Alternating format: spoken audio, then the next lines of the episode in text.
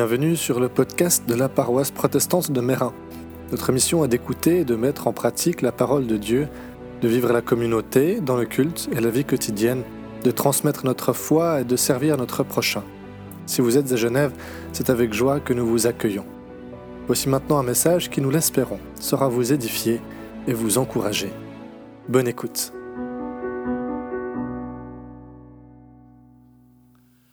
Et nous lisons le texte que vous trouvez aussi sur les feuilles que vous avez, le livre de la Genèse au chapitre 19.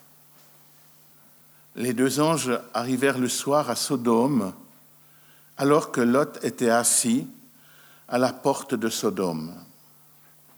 Il les vit, se leva pour aller à leur rencontre et se prosterna face contre terre. Il dit, De grâce, mes seigneurs, faites un détour par la maison de votre serviteur. Passez-y la nuit, lavez-vous les pieds et de bon matin, vous irez votre chemin. Mais ils lui répondirent, Non, nous passerons la nuit sur la place. Il les pressa tant qu'ils firent un détour chez lui et arrivèrent à sa maison. Il leur prépara un repas fit cuire des pains sans levain et ils mangèrent. Ils n'étaient pas encore couchés que la maison fut cernée par les gens de la ville, les gens de Sodome du plus jeune au plus vieux, le peuple entier sans exception. Ils appelèrent Lot et lui dirent, Où sont les hommes qui sont venus chez toi cette nuit?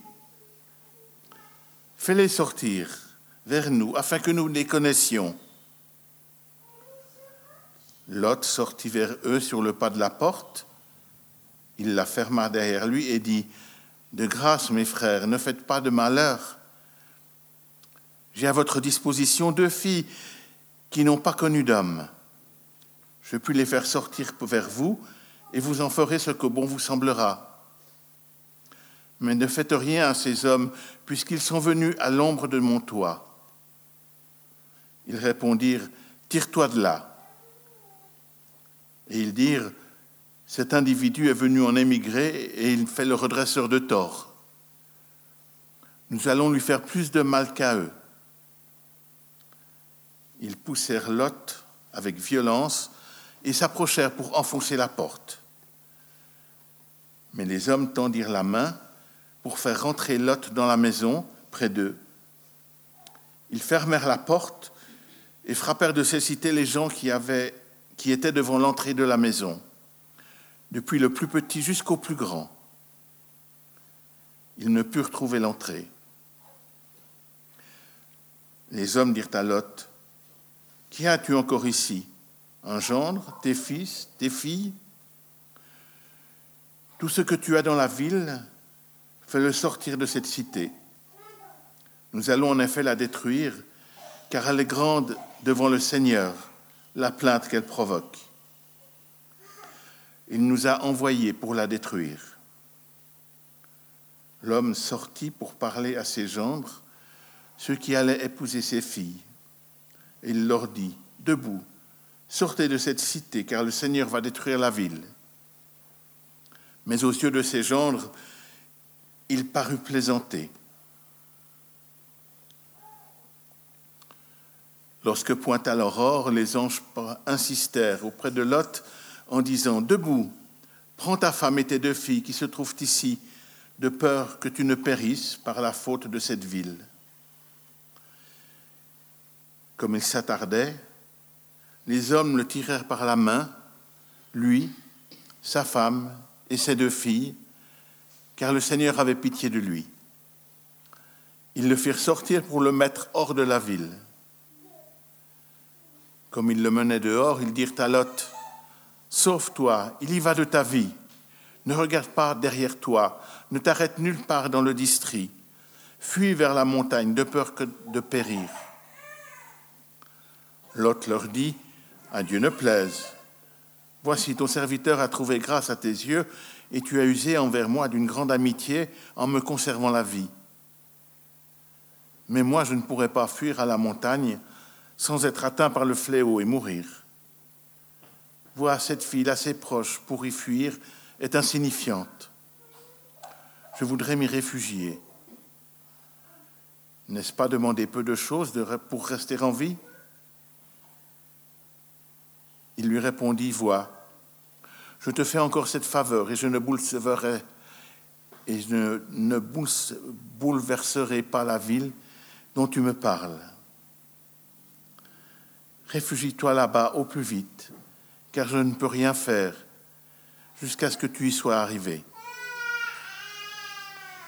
C'est pourquoi on appelle cette ville Soar. Le soleil se levait sur la terre et Lot entrait dans Soar quand le Seigneur fit pleuvoir sur Sodome et Gomorre du soufre et du feu. Cela venait du ciel et du Seigneur.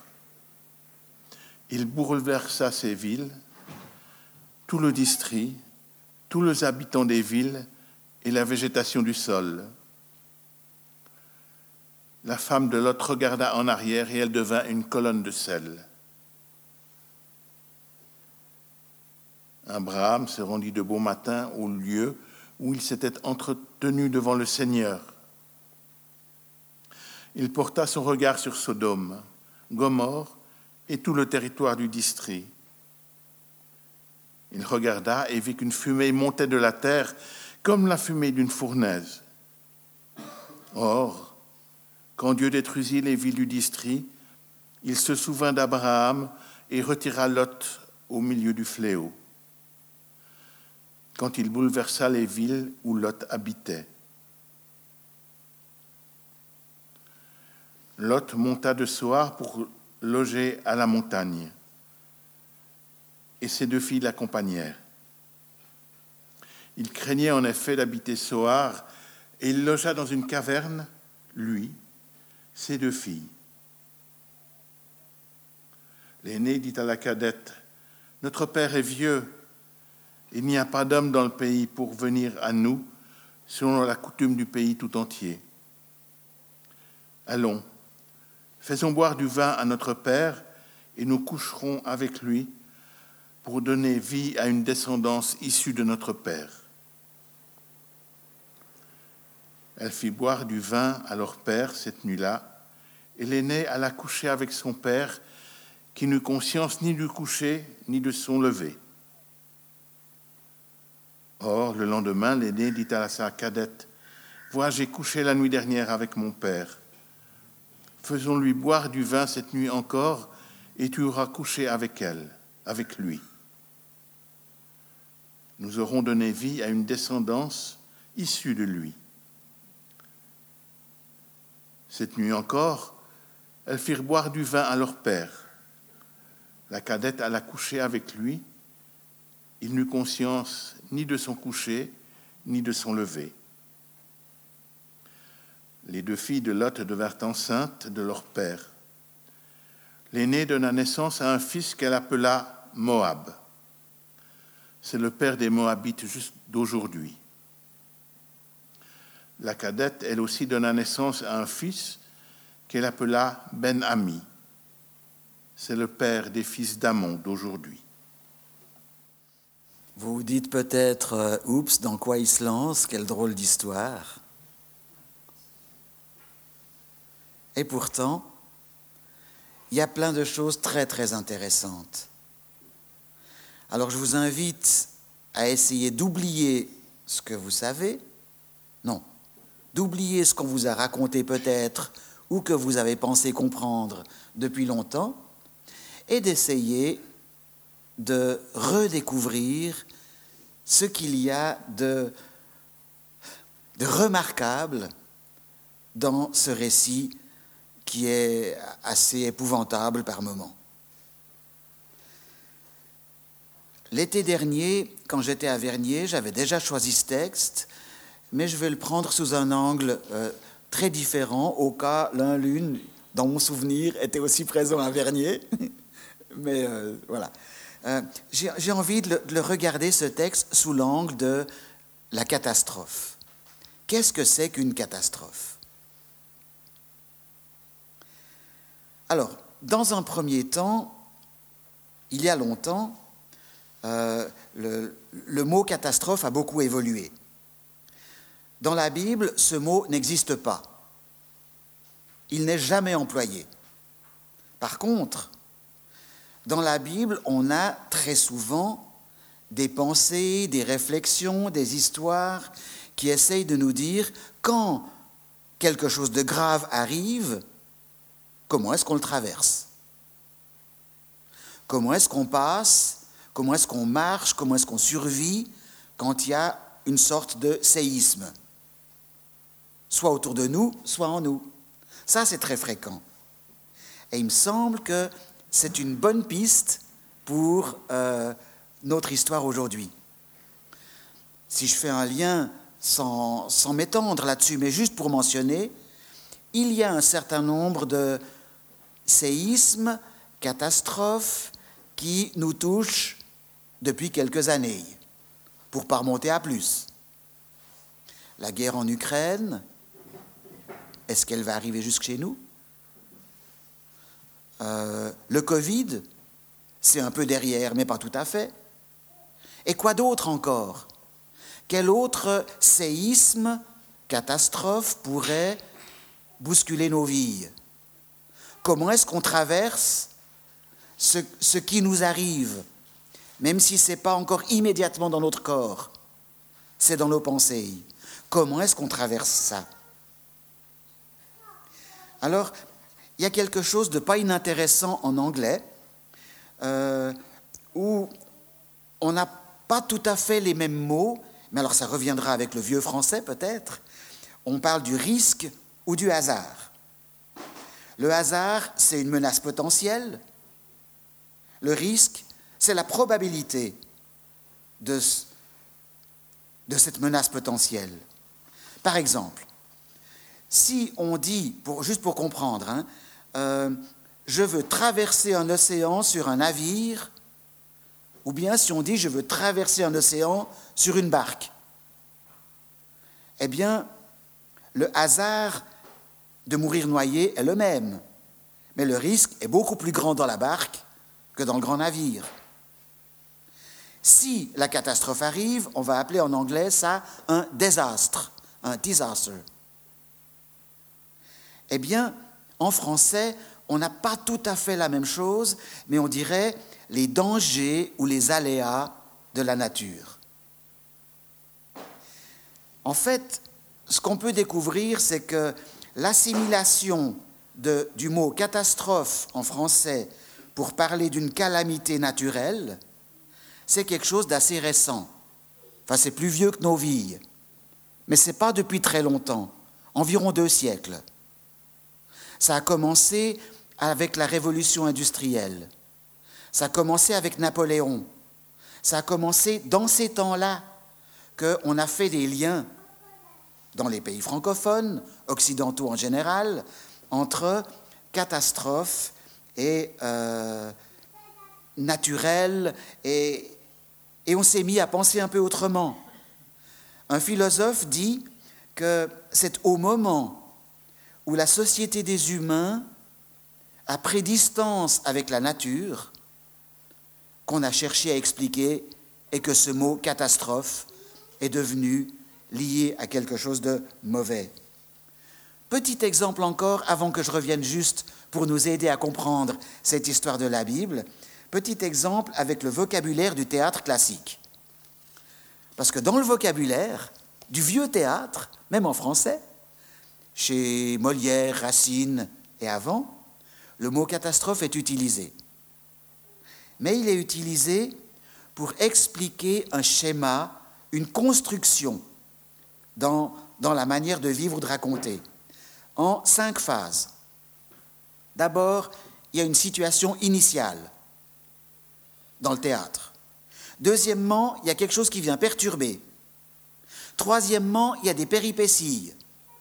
Quatrièmement, il y a la catastrophe, mais qu'on appelle dénouement. Et cinquièmement, la situation finale, qui des fois est bonne, des fois est mauvaise dans le théâtre. Maintenant, si, si je vous propose de reprendre les épisodes de l'histoire longue que vous venez d'entendre, Vous allez voir, ça marche assez bien.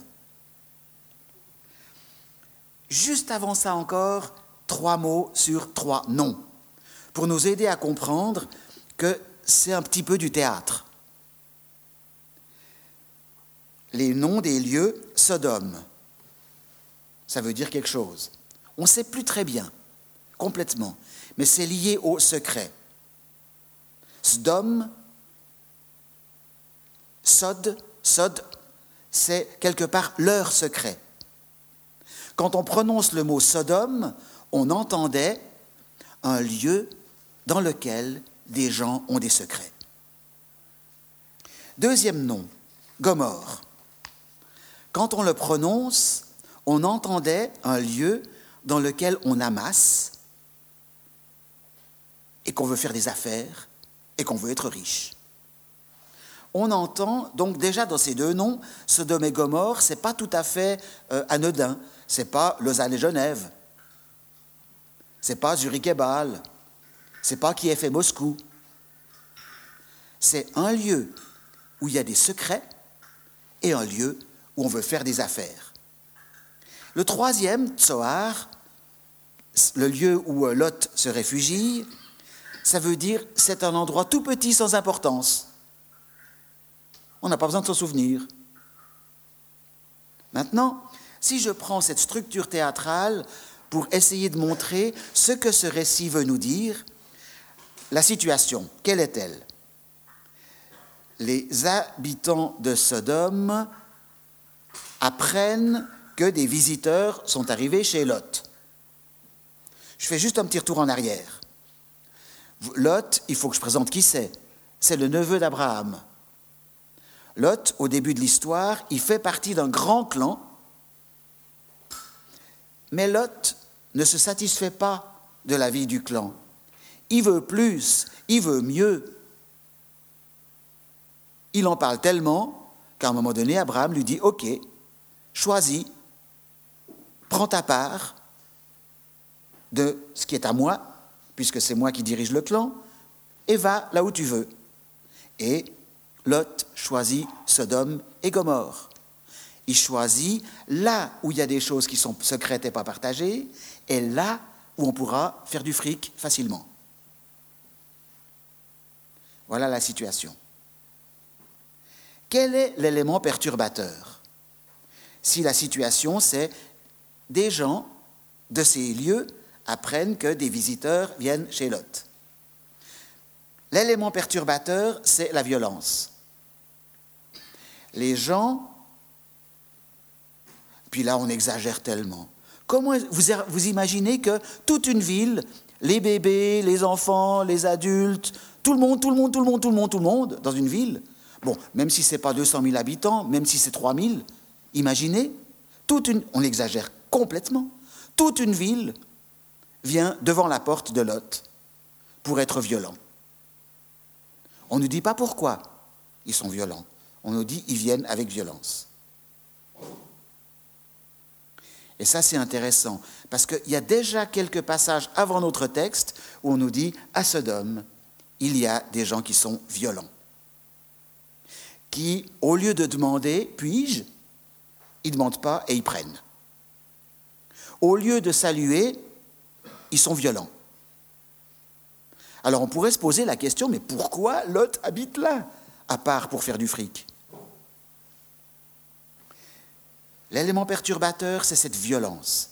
Alors elle est décrite euh, et malheureusement, j'ai envie de dire, on a souvent fait de cette histoire une histoire où il y a une sexualité compliquée, euh, et puis on s'est permis de, juger tout plein de gens qui n'avaient pas une sexualité saine, comme on pense qu'il faut qu'elle soit saine et qu'elle est compliquée. Mais pour moi, c'est un élément superficiel et un peu perturbateur pour nous empêcher de comprendre ce qui se passe vraiment dans le texte.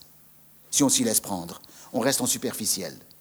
Profondément, il y a la situation, ils viennent.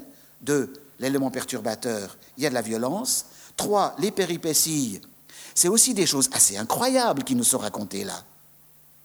Est-ce que vous avez imaginé connaître des êtres humains, entre guillemets, normaux, qui sont capables de dire euh, Oh ben oui, on a des visiteurs, mais ils sont tellement sacrés, tiens, je te donne mes enfants, puis t'en fais ce que tu veux.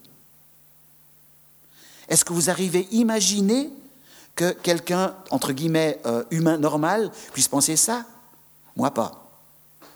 Donc, cette exagération-là, elle n'est pas la vérité de la situation. Elle montre à quel point on peut perdre tout sens d'humanité, même plus savoir comment on peut penser correctement. C'est tellement exagéré. C'est comme si je dis, je, vais euh, à la Migros, et là, il y a une caissière qui mesure 4,50 m. Vous dites, mais euh, il veut dire autre chose, c'est pas vrai. Ça, devrait. Bon, on a tellement envie de croire que la Bible dit toujours des choses vraies, puis quand c'est Dieu qui fait, ben, c'est toujours bon.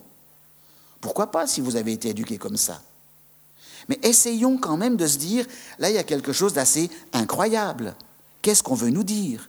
Donc, les péripéties, troisième étape, nous montrent qu'il y a des choses qui sont complètement difficiles à imaginer, donc on nous dit autre chose. Je répète, situation des visiteurs viennent chez Lot, dans un endroit où on fait du fric. Deux, il y a de la violence qui arrive.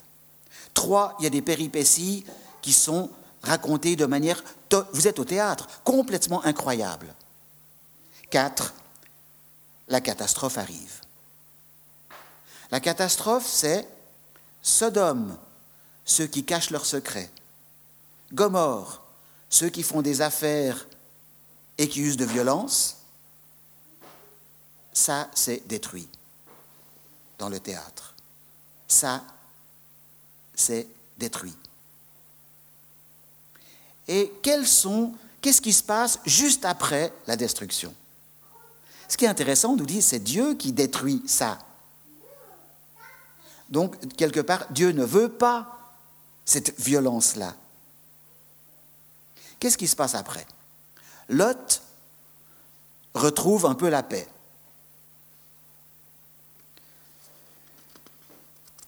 Les filles de Lot, elles ne retrouvent pas encore la paix. Elles bricolent quelque chose qui va continuer à se disputer pendant des siècles avec leurs cousins.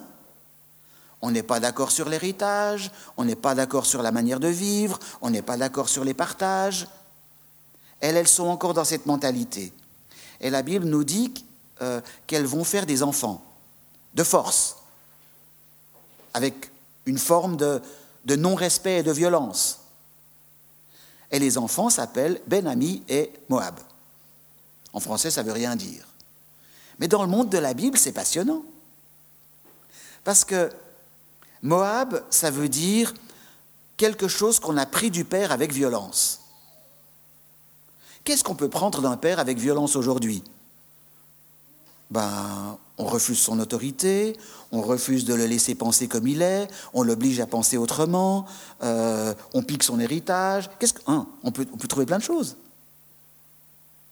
On peut aussi dire ça des mères. Mais en l'occurrence, ici, c'est un mot qui dit issu du père, pris avec violence. Le mot Ben-Ami veut dire fils de mon peuple.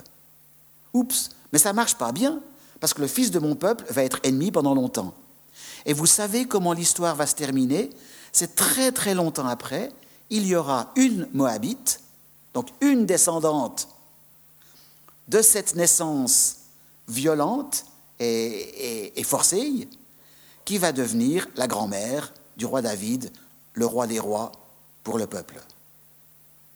Ça veut dire qu'il y a, cette histoire nous dit, il y a tout un cheminement, mais qui prend son temps. On ne peut pas aller plus vite que plus vite. Hein, comme euh, Berset qui disait, je ne sais plus comment sa parole, mais hein, euh, qui disait, il faut aller aussi vite que possible, mais aussi lentement que nécessaire. Bon, eh ben, là aussi, ça va prendre son temps. Dans l'histoire, ça prend beaucoup de temps jusqu'à ce qu'il y ait réconciliation après cette violence, pour que Ruth, la Moabite, soit plus une ennemie, mais une de la famille de nouveau. Et puis, Vous me donnez encore cinq minutes? Parce qu'il y a encore d'autres pistes, mais je ne vais pas les dire toutes parce qu'elles sont trop longues. Et puis, si on regarde juste en comparant euh, les, la manière dont on nous raconte Lot et dont on nous raconte Abraham. C'est le monde à l'envers. Et ça aussi, si on y pense de cette manière, on n'a plus besoin de, rester bloqué ou de se heurter avec quelque chose qu'on ne comprend pas. C'est formidable quand on ne comprend pas quelque chose. C'est là qu'il y a un nœud. Mais le nœud, il est où? Il est chez moi Il est dans l'histoire ou il est dans la situation? Comparons deux, trois choses chez Abraham et Lot. D'abord, l'hospitalité. On vient de lire une histoire où des visiteurs arrivent, Lot leur dit restez pas là, venez chez moi, c'est plutôt sympa. On dit il fait un repas, mais qu'est-ce qu'on dit du repas? C'est juste des pains sans levain. C'est pas mal, c'est un accueil, mais franchement, euh, ça vaut pas Château Vieux, ça vaut pas un bon resto. C'est hyper simple. C'est chouette, mais c'est tout simple.